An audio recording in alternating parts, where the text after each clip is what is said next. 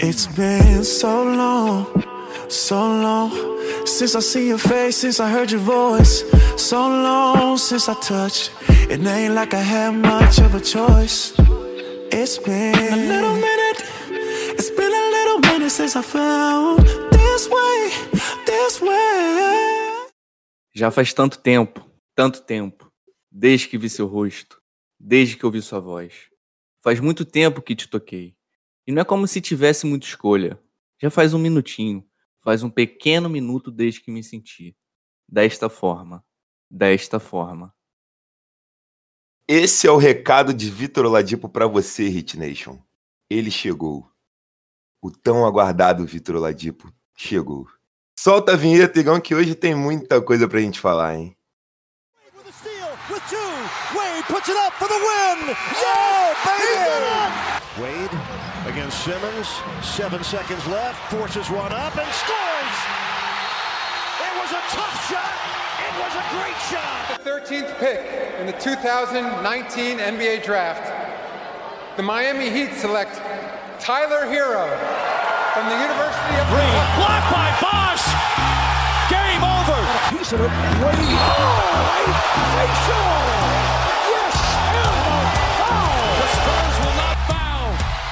Seconds. What a finish.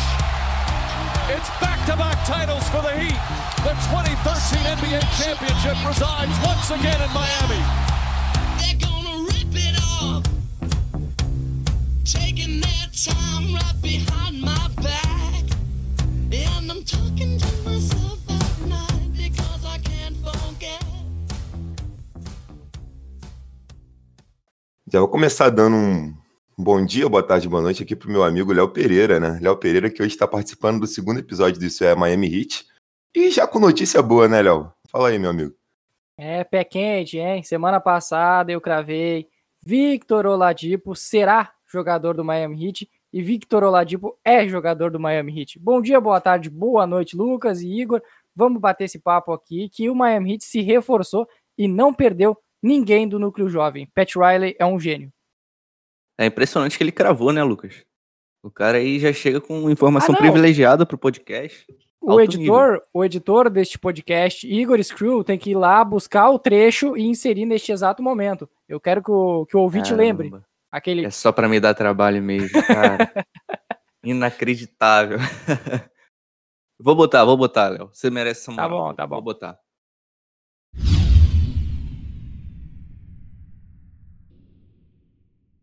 Não, dá sim, pode ir, pode ir seco. O Vitor Oladipo será jogador do Miami Heat na próxima temporada. Então, Acredito. Vitor Oladipo chegou e já chegou batendo o pé na porta. É isso, né? É... Não, e aqui é credibilidade também, né? Tem que respeitar, gente. Tem que respeitar. O cara chega no primeiro episódio, já solta uma bomba e no, no segundo episódio ele tá fazendo o quê? Gravando sobre a chegada de Vitor Oladipo. Então, Exatamente, vocês não sabem, mas eu fui contratado exatamente para isso, para trazer movimentos bombásticos do Miami Heat. A próxima é Marcos Aldridge, ainda essa semana. Opa, é o que tá faltando, hein? Aí, porra, fecha, fica tudo lindo. Fica tudo maravilhoso. Não é todo mundo que tem um insider no podcast, né? Ah, sim, Olha. é outro nível.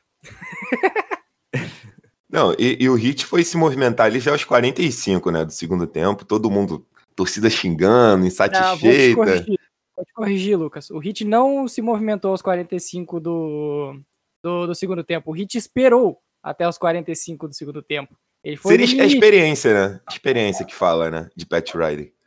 Não precisa se afobar, né? Foi Gabigol na Libertadores, Lucas. Exatamente. Dois gols em três minutos. E Ah, uma traz título referência pra aí pra- Uma referência aí pra agradar. Washington na Libertadores de 2008. tá trazendo referências aí. É, contra São Paulo. Ih, Podia, cara, eu podia torcida- chegar aqui e dizer Edenilson contra o Corinthians, mas infelizmente o roteiro não, não foi feliz com o Internacional. Então é isso. Vitor Oladipo chega aí no hit. É um cara que já foi All-Star, que vem de lesão, ainda não jogou back-to-back nessa temporada, mas vem por um preço muito bom. O Hit mandou apenas o Kelly Olynyk, o Avery Bradley e uma pick swap de 2022. Essa pick swap, que inclusive não deve ser. Não deve acabar nas mãos do Houston Rockets, porque a tendência é que o, o Rockets fique ah, com uma escolha melhor do que a do Miami Heat, ou seja, não, não faria sentido eles trocarem por ela. Exato. Então, na prática, foi praticamente Kelly Olynyk e Avery Bradley. A gente não sabe se eles devem continuar no Houston.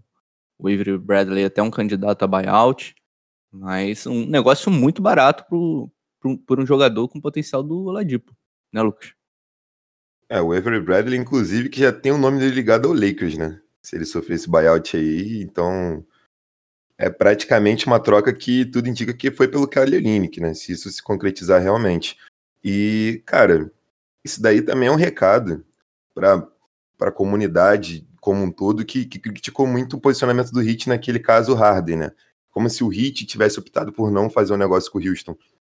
E eu acho que agora, no fim das contas, a gente se livrou de vários caras que não renderam, de caras que, gente- que tinham um problema dentro do elenco, como é o caso do Mais Leonard, e a gente transformou em Vitor Oladipo, que tem grandes chances de renovar com a gente na, na Free Agency. Então acho que foi um movimento muito acertado do Pat Riley. É um momento para se aplaudir mesmo, um movimento para se aplaudir. E agora é a gente torcer para fechar com o Marcos Aldridge, né? Porque aí eu acho que fecha o pacote. Eu Isso tava foi- até falando. Pode falar, Léo. foi um movimento que lembrou bastante a movimentação do James Harden, porque ao que tudo indica, o, o Pat Riley não quis inserir o Tyler Hero na troca pelo Kyle Lowry.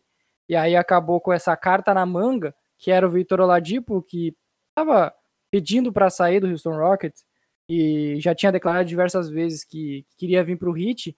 O, o Pat Riley tinha esse, esse movimento engatilhado, caso o Larry não, não fechasse. E aí, como ele não quis colocar o Tyler Hero na história, o Larry não veio. E aí ficou com o Vitor Aladipo como quase que um, um prêmio de consolação, mas que é um belo de um prêmio de consolação. Era algo que vinha se desenhando desde o início da temporada, né? O Hit Oladipo vem se paquerando aí há bastante tempo e era meio que um consenso que o Hit iria tentar buscá-lo. Né? Acabou que ele não foi prioridade, teve um negócio com o Harden no começo da temporada, agora o Kyle Lowry. Só que com, com os preços muito inflacionados, não teve jeito. Acho que o Oladipo foi realmente a melhor opção em termos de custo-benefício. O Heat conseguiu manter todos os assets, con- conseguiu manter Tyler Hero, Duncan Robinson, conseguiu manter basicamente a base que foi a final da NBA na temporada passada e ainda trouxe o Vitor Oladipo. Então, se você parar para pensar, dos jogadores que eram caras consistentes da rotação da campanha do ano passado, a gente só perdeu o Jay Crowder, né? Porque o Kelly Olynyk não jogou na série contra o Boston Celtics, teve jogo nas finais que também não jogou, o Avery Bradley e o Mo Harkley sequer estrearam, o Derrick Jones Jr. era outro cara que era situacional. Então, se a gente olhar pro, pro nosso elenco agora, a gente teve a adição do Vitor Oladipo, sendo que a gente perdeu apenas o Jay Crowder. É, o Jay Crowder de longe, a nossa baixa assim, mais considerável, até pela posição dele, o papel dele dentro de quadro, principalmente na defesa. E quando teve ativo também no ataque, né? Foi um cara que matou muita bola de três, e alavancou muito nosso desempenho nesse quesito. E, cara, eu fico aqui pensando, a gente tinha mais Leonard até um tempo atrás, um cara que já estava machucado, teve problema com polêmica, então assim, eu acho que já não tinha mais espaço para ele em Miami. Mo Harkless, que foi o que você falou, Igor, que ele não, não estreou. O Ever Bradley, que é um cara que eu gosto muito, mas infelizmente sofreu muito com contusão. O Chris Silva é um cara que a gente sabe que não ia alavancar a gente de patamar em nada. É um cara que era muito esforçado, mas limitadíssimo. E o Kelly Olynyk, que foi isso que você disse também, Igor. É um cara que, nas finais do ano passado, até durante a série né, dos playoffs, como todo, ele teve pouco volume. E também é um cara inspirante, que tem um salário alto. E assim, é um cara que também a gente tinha um risco. A torcida brinca muito com, com o Pat Riley quando o quesito é renovar com alguns perebas, né? Então, assim, a gente tinha grande chance do, do Olynyk co- entrar numa crescente, né? Ano que ele tá precisando mostrar trabalho e de repente vai que ele renova com a gente no que vem. Ano que vem não, né? No meio do ano.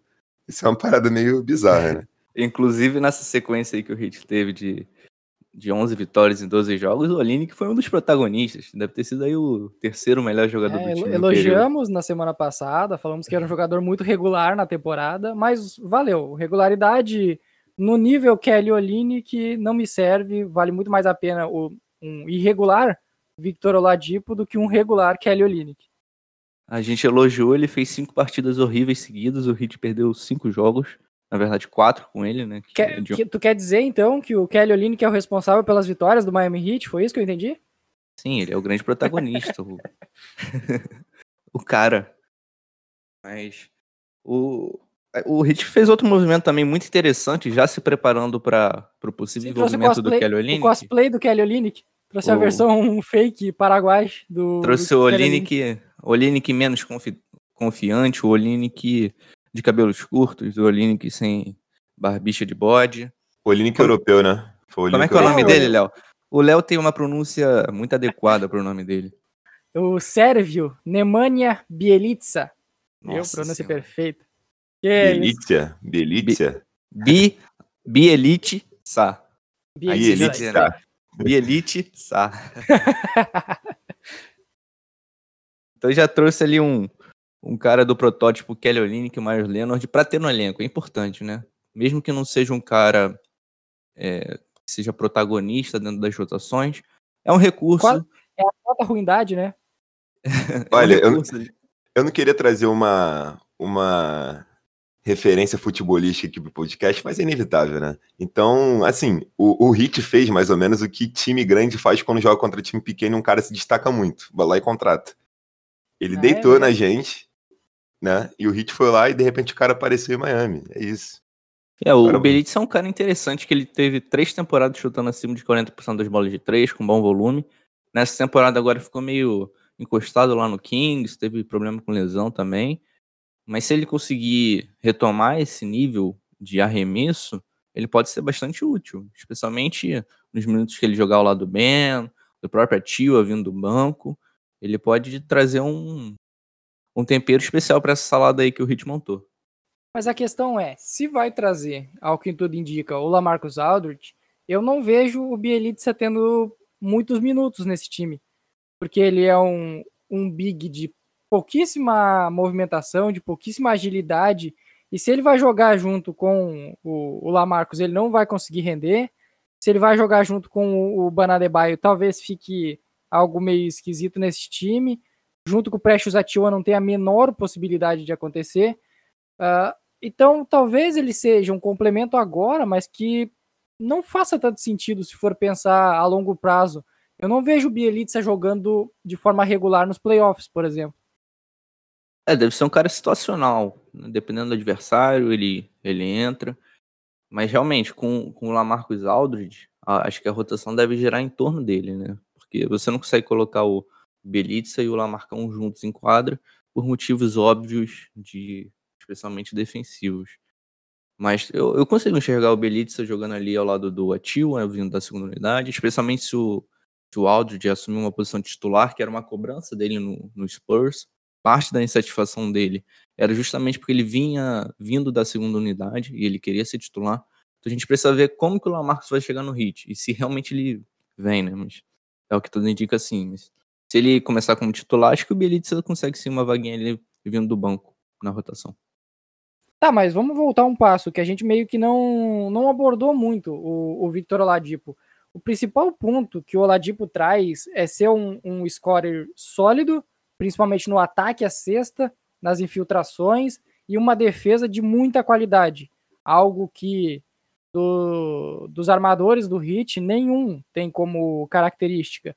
Os armadores principais, que é o caso do, do, do Kendrick Nunn, do, do Tyler Hero, do Tucker Robinson e do Goran Dragic. Esses jogadores nenhum tem como característica a defesa. É algo que o Oladipo vai acrescentar e vai dar um upgrade nesse time. Bem, o, o Oladipo, acredito que ele vai ter um posicionamento diferente jogando em Miami. Sim, ele foi pra Houston com aquela preguiça, e mesmo assim eu acho que ele, nos momentos que ele entrou, ele foi bem. Nos últimos jogos ele teve até uma sequência aí pontuando acima de 19 pontos. Inclusive é a primeira vez que o Heat vai ter, se eu não me engano, três jogadores no elenco com médias acima de 19 pontos, que é o caso do Ben, do Jimmy e agora do Oladipo. Então, assim, eu acho que é um movimento que tem tudo para dar certo. Ele vai chegar em Miami, eu acho que vai encaixar perfeitamente. Acho que ele vai encaixar perfeitamente com a nossa filosofia de jogo, com o nosso DNA, com a nossa cultura. E o que eu acho mais importante, é, acho que foi até o Léo que falou, é, quando foi citar o, o negócio que poderia acontecer ali com o Kyle Lowry e tudo mais, é que o Heat conseguiu adicionar o Oladipo e não mexeu em Duncan Robinson nem Tyler Hero. Sim, por mais que sejam jogadores irregulares ao longo da temporada, eu acho que é muito importante você conseguir manter esses dois caras. foram caras importantes, já tem uma certa experiência de pós-temporada, mesmo tendo jogado só, um- só uma edição de playoffs, mas eles foram muito bem. Então acho que tudo que for de movimento daqui pra frente tem que pensar nisso, né? Tem que pensar em pós-temporada. E a adição do Lamarcus Aldridge, eu acho que se acontecer vai ser muito em cima disso. É um cara que vive uma linha descendente há uns anos já, mas é um cara que para pós-temporada e com o time que a gente tem vai adicionar bastante.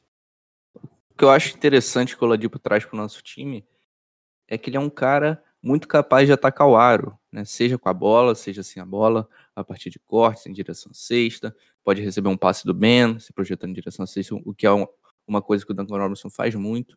É, eu acho que ele fácil, né? Que o Jimmy Butler faz muito. Exato. Ele, ele traz essa agressividade que o Hit não, não tinha. Ele traz essa pressão na defesa adversária que o Hit não tinha muito. A gente tem o Jimmy Butler, que é um cara conhecido pelos driving kicks, onde ele usa um roll, ataca um aro e serve o perímetro. A gente tinha o Goran Dragic, que aos 34 anos já não consegue fazer isso de forma tão consistente. Tyler Não. Hero no início da temporada foi teve essa função de slasher aí de tentar atacar o aro também, mas já aparentemente voltou a característica de, Isso. de shooter. Tyler Hero mostrou bons sinais, mas ainda muito inconsistente, tem tido um pouco de dificuldade de finalizar ao redor do aro é, nessa sequência aí que o Hit vem. É, como você falou, é, se mostrou muito bom nesse quesito no início da temporada, mas aparentemente é, caiu de rendimento. Então o Oladipo traz isso, que é algo muito importante, né? Você colocar pressão na, na defesa adversária força com que eles rotacionem, força com que eles errem e acaba te gerando arremessos fáceis, acaba te gerando pontos fáceis, né? Que vai ser muito útil para esse time que vem sofrendo no ataque nos últimos jogos.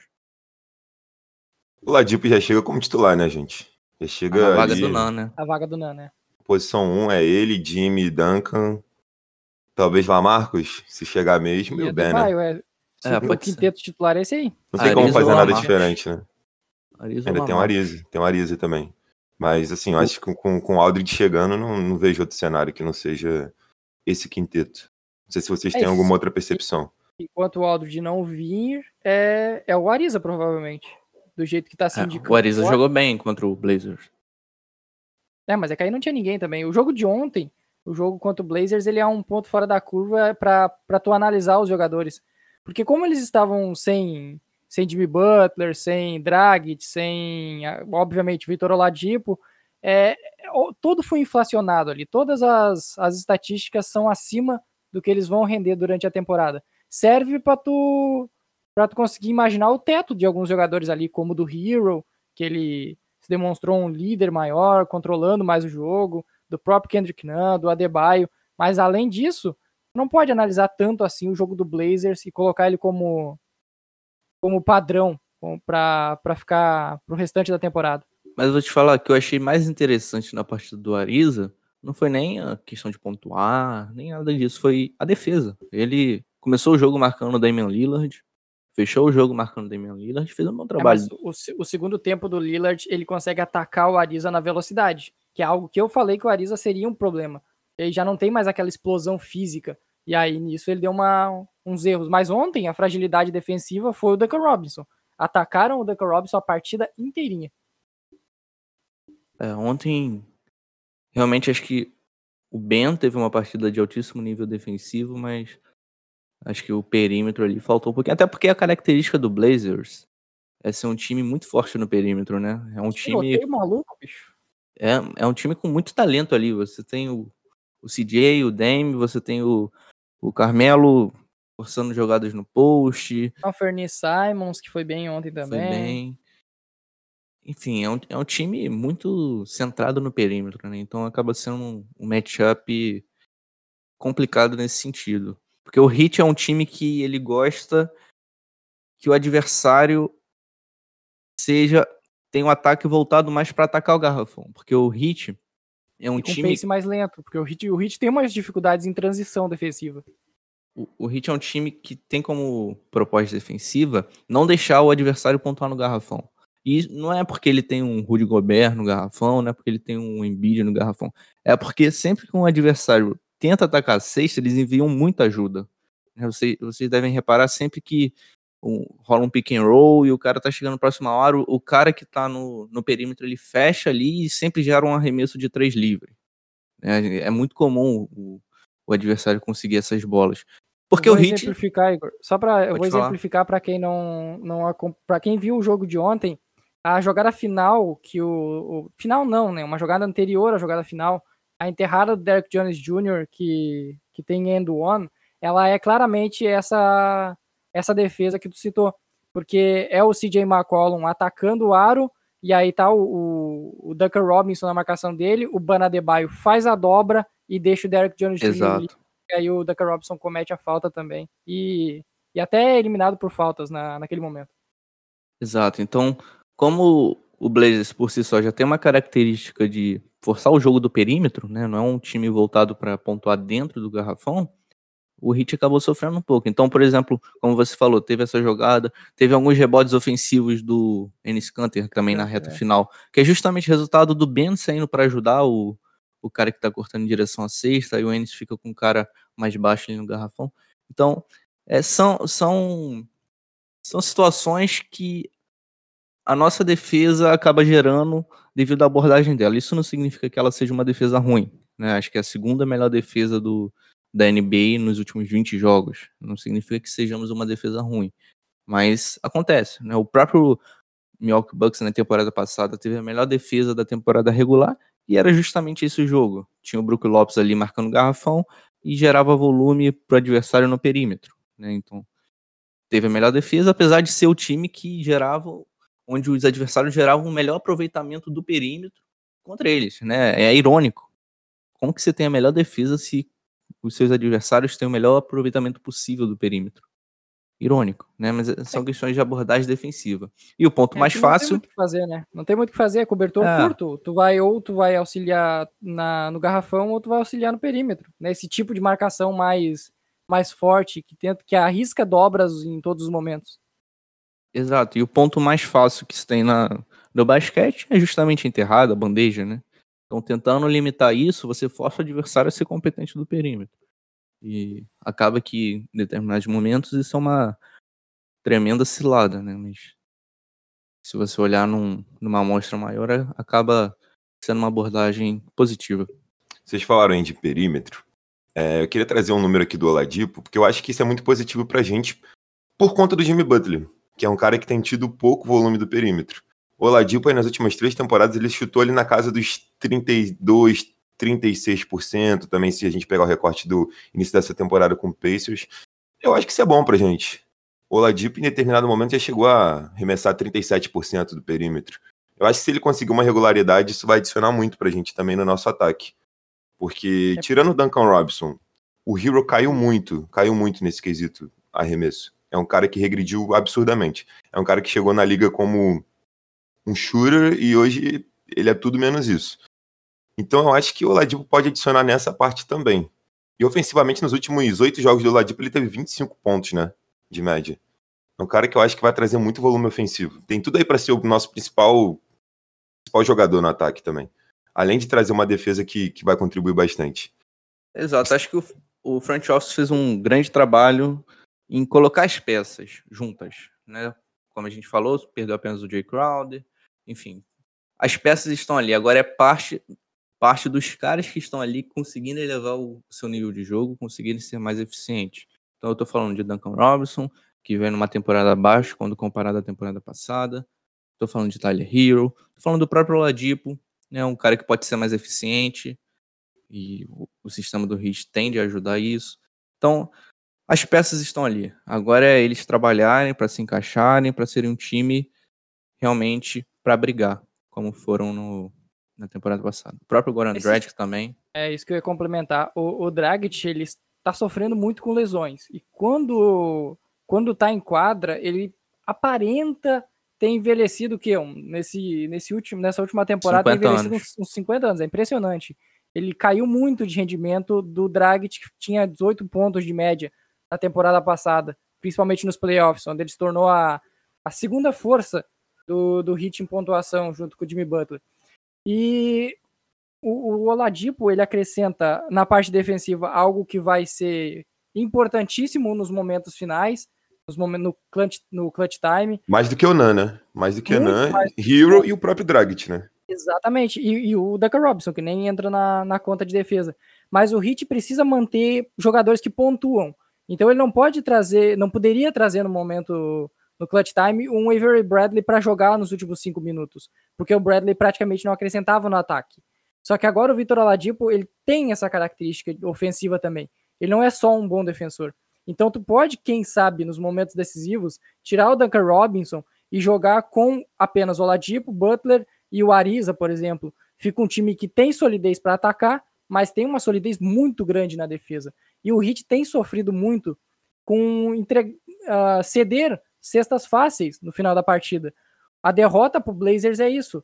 É uma, é uma jogada que tem uma, uma dobra, ok, é o estilo de marcação, mas deixa o jogador livre, tem uma falta. Teve acho que uns dois ou três end-ones no final do jogo, ocasionados pelo Duncan Robinson, que foi atacado em todas as jogadas. Ok, a jogada final é decidida pelo Trevor Ariza, que comete uma falta para três pontos do, do Damian Lillard. Ok, mas normalmente ele não comete esse tipo de falta. O Duncan Robinson ele tem essa esse problema, esse, esse erro que ele não consegue solucionar, essa fragilidade. Então ele pode ficar fora desses minutos finais e tu ter o Oladipo, tu traz uma característica muito forte para complementar. Ele não é um shooter, ele não tem essa, esse, essa efetividade do Robinson, mas ele tem a bola. Algo que o Hit não. O Hit talvez seja o único time da liga e os dois principais jogadores do time não tem como característica o arremesso de três o Butler e o Banadebaio. E aí tu fica dependente de coadjuvantes para fazer esse arremesso. O Oladipo pode ser esse cara. O, o interessante é que nos playoffs passados a lineup para fechar jogos girava em torno de Butler, Dragic, Ben e Hero. Né? Eram praticamente esses quatro caras. E dependendo da situação do jogo, entrava o Jay Crowder, entrava o Igodala, ia, ia mudando, né? Agora o Heat tem Hero, que é conhecido por ser clutch, Dragic, Butler, Oladipo. Olha o Dragic cara. não vai encerrar jogos. Eu acho que o Dragic não já cai essa função pro Dragic, ele não encerra mais jogos. É uma situação aí interessante, né? Acho que vai depender muito da noite. Se tem uma noite que o, que o Dragic esteja mais inspirado, vai ele. De repente vai o Hero. De repente até o próprio Oladipo fica no banco é, é realmente uma. Você tem ali muitas armas para decidir os jogos. Bem, ofensivamente agora acho que a gente tá com mais opções, né? Mas opções, sim, decentes, poderia dizer assim. Que o Oladipo, você perde o Moline, que aí você perde, que eu acho que era o cara mais ativo no ataque desses que a gente trocou. Você ganha um cara mais um cara mais é, seguro, né? Um cara mais confiável dos dois lados da quadra. E vocês falaram do Dragic, mas eu acho que o Drag, a gente tem que fazer um adendo importante. Que ele é um cara que está numa idade um pouco mais avançada. Diria avançada, né, para um atleta. E ele, cara, ele perdeu muitos jogos na temporada também, né? O Hit fez 45 jogos, ele perde... ele só jogou 28. Então acho que acho que isso pode ter prejudicado um pouquinho ele também. É. Aí acaba tendo essa queda que acaba sendo inevitável para um cara que já está aí com 34. 34 é anos. mais, um, mais uma temporada marcada por lesões. Mas o, o, que, o que o importante pro Dredd é que ele chegar bem nos playoffs. O começo da temporada dele foi Isso. muito bom. E tanto dele quanto do Atua vindo da segunda unidade, eles mostraram um entrosamento muito bom. Mas depois, como o Lucas falou, lesões, o time não completo. Ele entrou naquele protocolo também imenso do Covid? Não, não, não, lembro agora. Que ele, o, não tava, ele não tava jogando com o time, agora eu não lembro se era lesões ou se era o protocolo de Covid. Eu acho, que, eu acho que ele chegou a ter as duas coisas, se eu não me engano. Lesão é certo. Porque o Jimmy também perdeu muitos jogos num protocolo imenso aí de Covid, fora um problema no tornozelo, né? Que eu acho que ainda não tá 100%. Vira e mexe, ele perde um joguinho ou outro. Mas quando ele se desgasta muito durante uma partida. Então, assim, eu acho que foi o que o Igor falou. O Dragic é um cara que tem que ser preparado agora para os playoffs. Não dá nem para esperar muito dele na temporada regular daqui para frente. Mas aí eu pergunto, eu pergunto para vocês, o, o Dragic está naquele contrato de um mais um. É, é, mais ou menos a mesma coisa que tinha com o Myers Leonard, só que contrato mais alto, é 30 milhões, né, o total do contrato do, do Goran Dragic. Só que ele tem um mais um. No próximo ano ele tem a team option. Vocês acham que o que o Heat deve manter o Dragic ou ele se tornou uma peça desnecessária nesse elenco agora?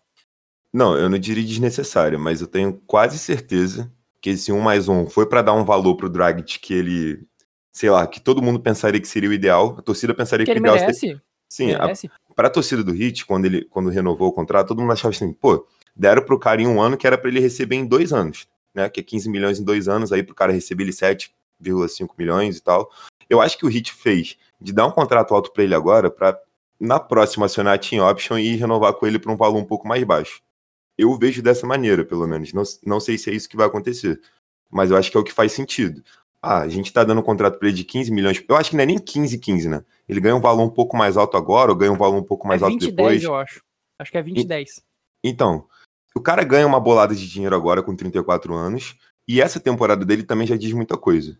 Ele não conseguiu ficar saudável durante muito tempo, caiu o nível em relação à temporada passada, então acho que tudo indica que o Heat vai acionar a Team Option para poder renovar com ele por um valor bem abaixo daquele, dos 10 milhões. Eu acho que, de repente, uns 5 milhões, 4 milhões, não sei. Eu acho que também abre um espaço para a gente poder trabalhar de alguma forma na próxima Free Agency, por mais que não tenha tanta coisa assim para a gente fazer. Nosso principal alvo já está aqui, é renovar É, tem com que ele. renovar com o Oladipo. Tem que renovar com o Oladipo. Mas eu Tem acho que é muitas isso. Muitas questões. Tem que renovar com o Duncan Robinson também. Kendrick não vai ser inspirante. Mas eu acho que o Duncan. Robinson, ele meio que se desvalorizou nessa temporada. Se o Heat tivesse renovado com ele no ano passado, ele ia pedir mais. Eu acho que nessa temporada, talvez ele aceitasse, porque a mentalidade do Duncan Robinson, pelo que aparenta, é de querer vencer. É de um jogador que não teria problema algum em aceitar o contrato mais baixo para o time reforçar com outras peças. Então eu acredito que ele não vai receber os 80 milhões que ganhou o Joe Harris, por exemplo.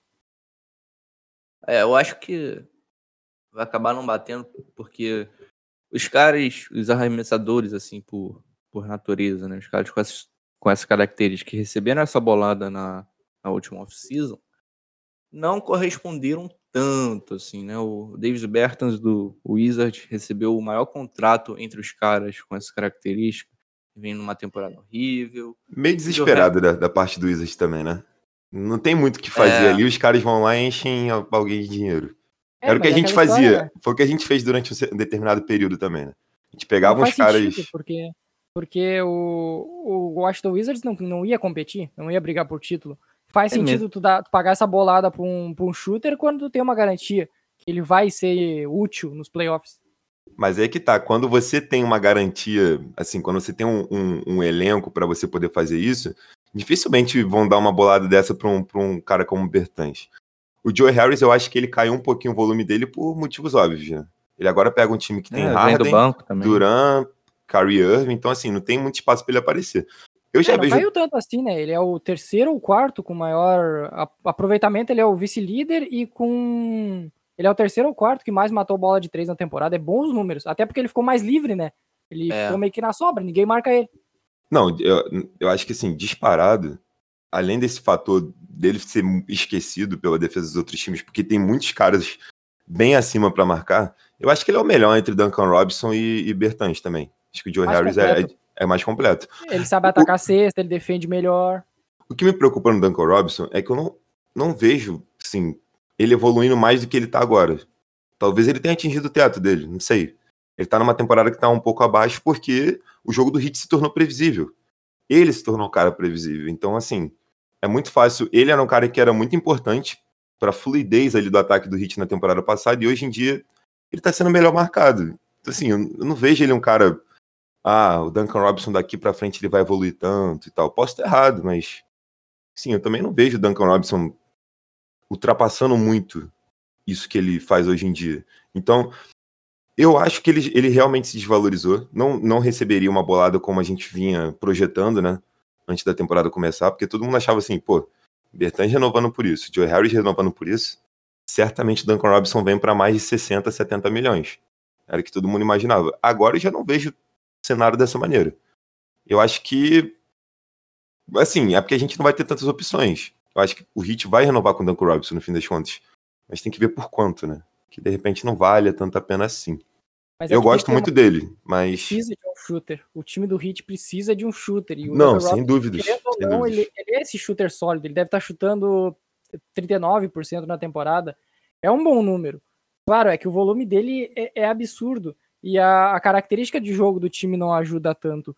Só que ele tem alguns pontos a, a evoluir ainda. São pontos que dá para evoluir. Ele já é um jogador de 26 anos, já não tá vivendo o, o início da sua carreira, o ápice físico ali, mas ele ainda tem algo para evoluir. E, e como shooter é algo importante na liga, se ele desenvolver um arremesso de infiltração, uma, uma defesa minimamente mais, mais sólida, ele pode se tornar uma peça importante de novo no hit. Nesse momento a gente não vê essa evolução, mas ele pode, Eu- parece um jogador trabalhador e tal. Eu sou o grande defensor do Duncan Robinson. Falar que ele evoluiu defensivamente, sim. Que a temporada defensiva dele, por mais que não seja um cara Ah, elite, mas é que é ele era sólida. horrível, né? O ano passado era muito ridículo, era só ele atacar tá- ele. ele tá bem, cara. Então ficou de, foi de ridículo pra ruim, então? Foi isso? É, Tá bom, não tá ruim não. Tá, tá, tá, tá bom, cara, tá mais ou menos ali. aquele tá meme ruim. do. Não tá bom, não, mas tava ruim, mas agora parece que piorou. É porque tem aqueles defensores que eles são bons, que eles chamam de team defenders, né? Defensores do time, não sei se fica uma tradução legal. Que dentro do né? sistema, dentro do sistema, ele é um ótimo defensor. Só Ah, que entendi, entendi. quando a gente avalia um defensor, o que, que a gente tá olhando? É no mano a mano, né? É aí o cara colocar o, o seu matchup no bolso. A gente sempre olha pra isso. E realmente, o Duncan Robinson é um cara que tem um trabalho de pernas de alto nível, é um cara meio lento, que é facilmente batido quando pega um armador mais leve, quando pega um Kemba Walker, um Damian Lillard, enfim, esses caras com muito recurso do perímetro. E a gente fica com a impressão de que ele é um péssimo defensor. E realmente, ele não é um bom defensor nesse tipo de situação. Mas dentro do esquema do Hit, onde ele um, um, um companheiro é batido, ele sai para ajuda, ele tem feito um bom trabalho nessa temporada, cavando faltas de ataque do adversário. Então, assim, dentro do sistema, ele é um defensor sólido. Realmente, no mano a mano, ele tende a ser explorado, por exemplo, na reta final dos jogos, o time quer uma cesta e coloca o melhor jogador para atacar o Duncan Robinson. Isso já vem acontecendo há bastante tempo. Mas assim, não consigo dizer que ele é um defensor ruim. Eu acho que a questão que mais incomoda são as faltas. Às vezes ele nem tem uma intenção, uma intenção ruim, mas o desejo dele de fazer a jogada certa faz com que Excesso ele de não faça a vontade, né? falta certa, sabe? Ele tá, ele, ele tá na jogada tentando marcar o adversário realmente. É, por exemplo, na ele- jogada contra o Derrick Jones Jr., ele tentou dar o toco. Ele queria dar o toco. Só que Então, é, um, é um dos jogadores que mais salta na NBA contra o Duncan Robinson que não sai um, um gilete do chão.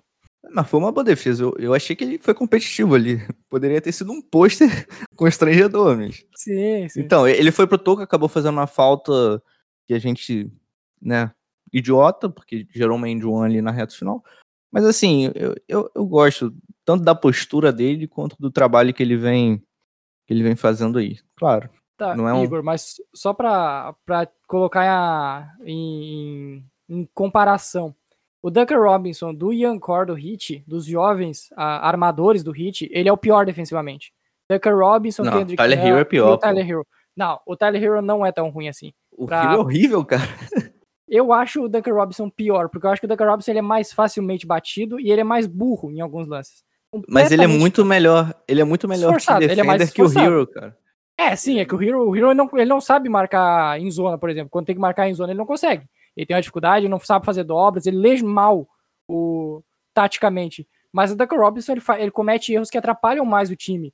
Ontem, se não fosse o end one, o Heat estaria com a posse final precisando ganhar, fazer uma cesta de dois pontos, matava o jogo. Ele fez o Heat ter que fazer uma cesta rápida para empatar o jogo e aí ocasionou o último ataque para o Blazers. É isso que eu tô falando, são erros que complicam mais a equipe do que os erros do Hero. Mas, por exemplo, é, o Duncan Robinson ali, por exemplo, na jogada contra o Derrick Jones Jr., não foi ele que foi batido, acho que pro CJ atacar o Aro, ou o Damian Lillard, não lembro quem atacou o Aro. Não foi ele que foi batido para para gerar aquela situação onde o Ben teve que sair na ajuda e ele Foi ele ficou. sim. Claro que foi foi. ele que foi batido? É ele que tá na marcação do McCollum e aí ele, ele o Banadebaio faz a dobra e ele volta para fazer a cobertura do, do Derrick Jones. Então aí você me ganhou no argumento. Isso aqui é debate, debate de qualidade, né? Galera discorda, depois concorda. Mas assim, eu, eu, eu gosto muito do, do Duncan Robinson, cara. Eu tenho um carinho muito grande por ele. É um dos caras que, assim, eu sempre defendi, porque a galera pega no mal, não digo a torcida do Hit, mas a galera de fora gosta de pegar muito no pé dele, né? principalmente depois ali das finais da NBA, que ele teve um desempenho um pouquinho abaixo. É um cara muito esforçado, como o Léo falou, é um cara que trabalha muito, trabalha muito forte. É, Então, assim, cara, eu torço muito para que ele. O que eu vejo ele, ele podendo evoluir é a defesa, realmente. Eu acho que é uma parte que é, não é impossível um cara começar a defender em algum momento. Eu acho que isso dá para ser trabalhado. Dá para ser trabalhado sim. Ofensivamente eu já acho um pouco mais complicado. Porque aí o cara tem que se reinventar de várias maneiras. Mas defensivamente eu acho que seja o ponto a se evoluir para as próximas, pras próximas temporadas dele. Torço muito para que aconteça. Torço muito. E trazer uma parada que eu acabei de ver aqui, que não é exatamente agora, aconteceu mandar no print aqui no grupo de madrugada. O Ladipo meteu uma montagem dele com a camisa do Hit já no perfil do, do Instagram, né? Não sei se vocês Tá seguem ele. Já. já tá fazendo o merchanzinho dele, já tá fazendo carinho com a torcida. Tem nem foto oficial, cara. Ele meteu uma montagem mesmo com a camisa e acabou, cara. Ele pegou aquelas montagens do Clutch Points, sabe? Pegou aquelas É. do Clutch Points lá e meteu ali. O cara devia estar com uma vontade. Ele falou, cara, já tava louco pra fazer isso. Foi o que eu disse, né? O cara não alugou nem, nem casa nem nada lá, lá em Houston, cara. O cara tava dormindo embaixo da arquibancada do Toyota Center porque não queria gastar dinheiro. Tava guardando dinheiro pra casa dele na praia. Já, já conversou com o Luau Sabe? Deng, já chamou no, no WhatsApp ali pra arranjar uma casinha no. Falou com o corretor Miami. Aldengue ali já, né? Maior Só pra- proprietário imobiliário de Miami. Sim, só para complementar, o Duncan Robinson tem uma evolução bem destacável nessa temporada. A evolução como passador. Porque ele tá encontrando alguns passes quando a marcação gira muito ao redor dele na bola de três, ele tá encontrando um passe extra e achando uma cesta fácil. Ontem teve um caso bem interessante que ele dá um passe picado no meio de dois defensores pro Banadebaio no garrafão. Ben. É uma evolução que, se ele conseguir, acrescenta muito no jogo, porque cria esse risco pro adversário que talvez pense, não posso chegar tão seco na marcação de três, porque ele pode acabar passando a bola e encontrando um, um adversário ah, mais fácil, com maior facilidade para ir para a cesta. Não, é importante ele evoluir isso aí, porque a gente perdeu um dos nossos principais passadores, hein? Nosso querido Kelly Olynyk, né? Então é importante alguém que começar a é- assumir essa parte aí. o adversário ele tende a dobrar no, no Duncan Robinson, né? Principalmente nessas jogadas de handoff. Eles tendem a dobrar no Duncan Robinson para tirar o arremesso dele, para não deixar ele arremessar. E o que acaba acontecendo é que o Ben ele, acaba, ele se projeta em direção à cesta e recebe essa bola em vantagem numérica, né? Como tem dois no Duncan Robinson, o Ben tem um- uma situação de 4 contra 3 ali, né? Ele pode servir o perímetro, pode atacar o aro. Então, isso, isso é um, é um impacto do Duncan Robinson que as pessoas acabam não percebendo.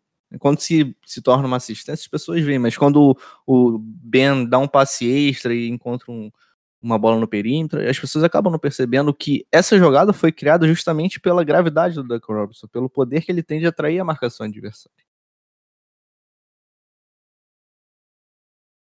Ontem aconteceu bastante essas jogadas com o Banadebaio, ele teve umas três ou quatro enterradas, que ou foi ocasionada pelo Duncan Robinson ou pelo Tyler Hero, que também está tendo sua evolução como passador. Ele deu uma, uma ponte aérea ontem pro, pro Banadebaio, que foi algo espetacular. É, é uma evolução que ele também precisa ter, porque o passe do Tyler Hero era uma das grandes fragi- fragilidades dele.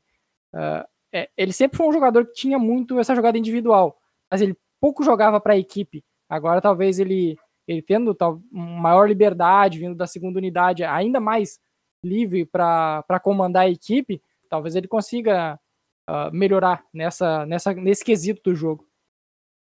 É, são, são muitas questões para ficar de olho.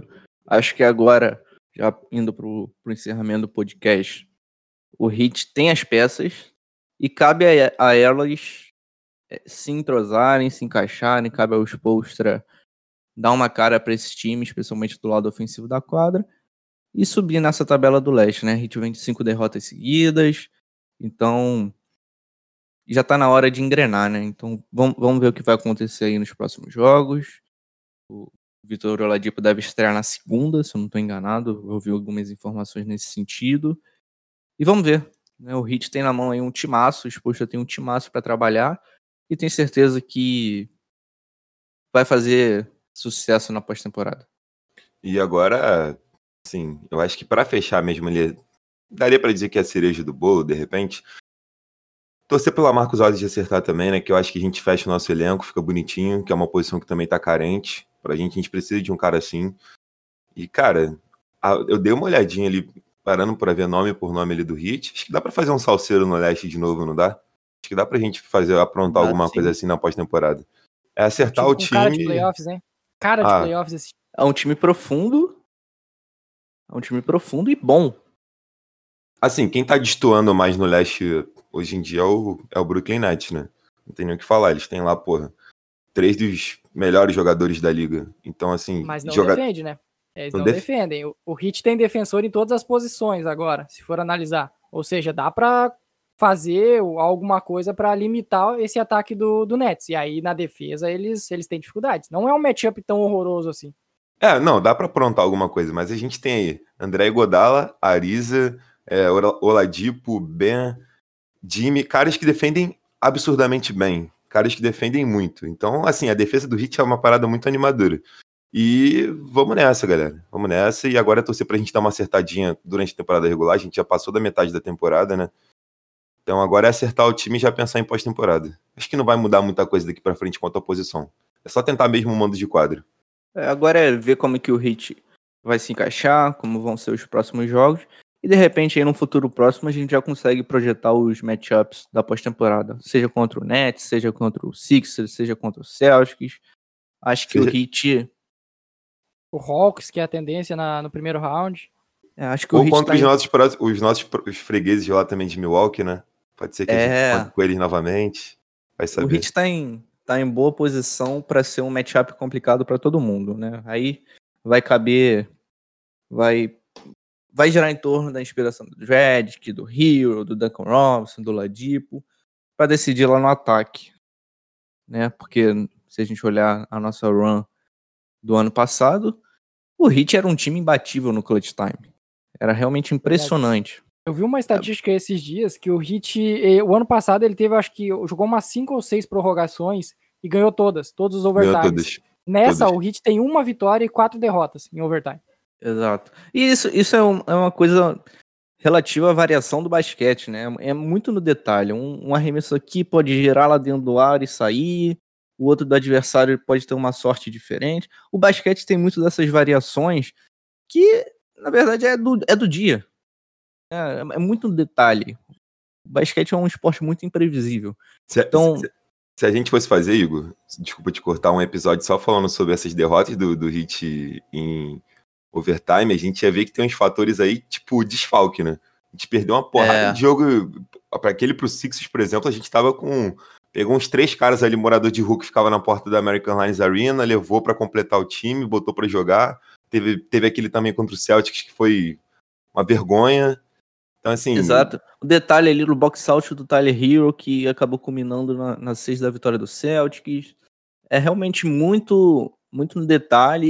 E eu acho que o time tem potencial para corrigir isso. Os caras vão poder elevar o nível. tem- Tem tempo para elevar o nível até a pós-temporada.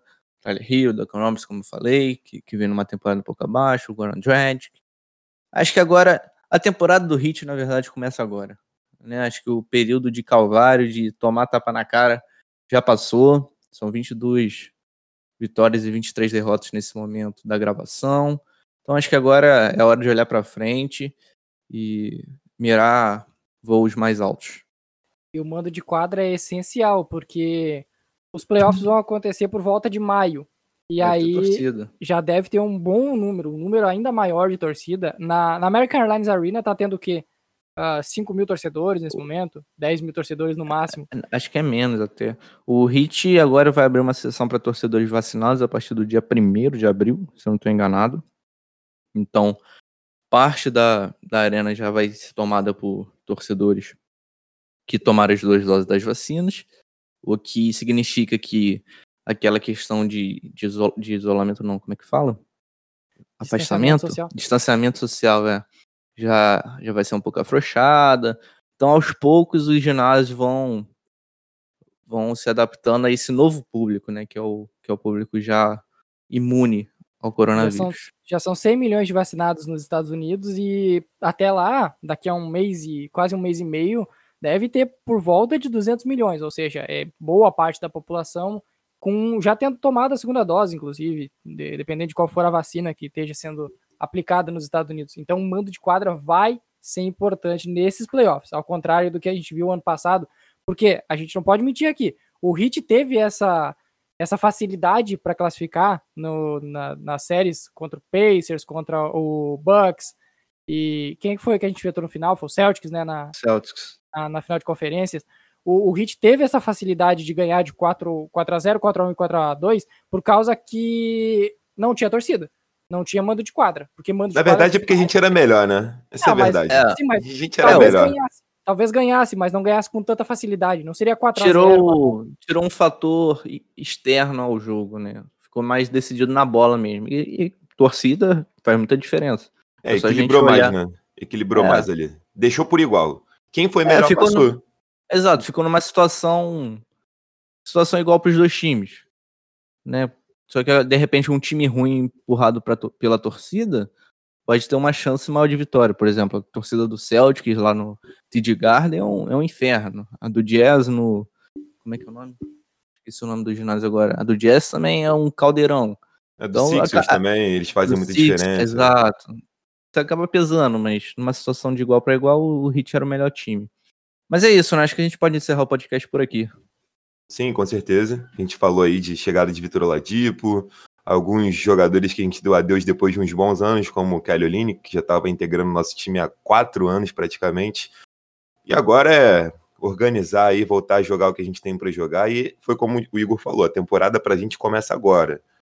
Definitivo para a gente agora. Agora a gente vai jogar com os nossos. A gente tem três caras aí com status de franchise player no time. Isso daí é algo que a gente não vê em Miami há quanto tempo? Desde a era Big Three. É o nosso Big primeiro Three. Big Three de verdade que a gente tem Tá. em sete anos. Então é isso, cara. dizer, né? Porque o Heat nunca teve, nunca foi o, O último ah, Big Three do disso. O último Big Three do Heat foi Mario Chalmers, Donny Wade e Chris Bosh. Não, acho, achei que o último tinha sido Ração Whiteside, Goran Dragic e Josh Richardson. É, teve. Não, podia, ser, podia ser os irmãos Johnson lá também, o Tyler e o James Johnson, junto com o Ração Whiteside. Era um baita do Big Three. Ainda Nossa. teve o Waiters. Muitas estrelas passaram aí pelo Heat. Waiters, James Johnson e Whiteside. Esse foi o nosso Onde é que Big tá o. Waiters, bicho? O Waiters tá, aposentou? O que aconteceu com o Waiters? Ele não tá Tá, jogando, né? tá, tá comendo bolinhos, bolinhos suspeitos por aí, hein? Em Miami Ai, treinando. Deve ter Miami treinando, esperando uma chance de ir pro basquete chinês. A gente tá com uma vaguinha ali de mendigo ainda no time, hein? Tem, dá pra buscar um cara aí, não dá? O cara é campeão da NBA, né? Tem que respeitar. Então, Ah, Ring Cheese. Então é isso, pessoal. Vamos finalizando aqui mais um episódio do Isso é Miami Heat. Acho que na semana que vem a gente vem com, com as repercussões dos próximos jogos, com a estreia do Vitor Oladipo, com a Lamarcão possível confirmado. chegada do Lamarcão. E é isso. Valeu, um abraço.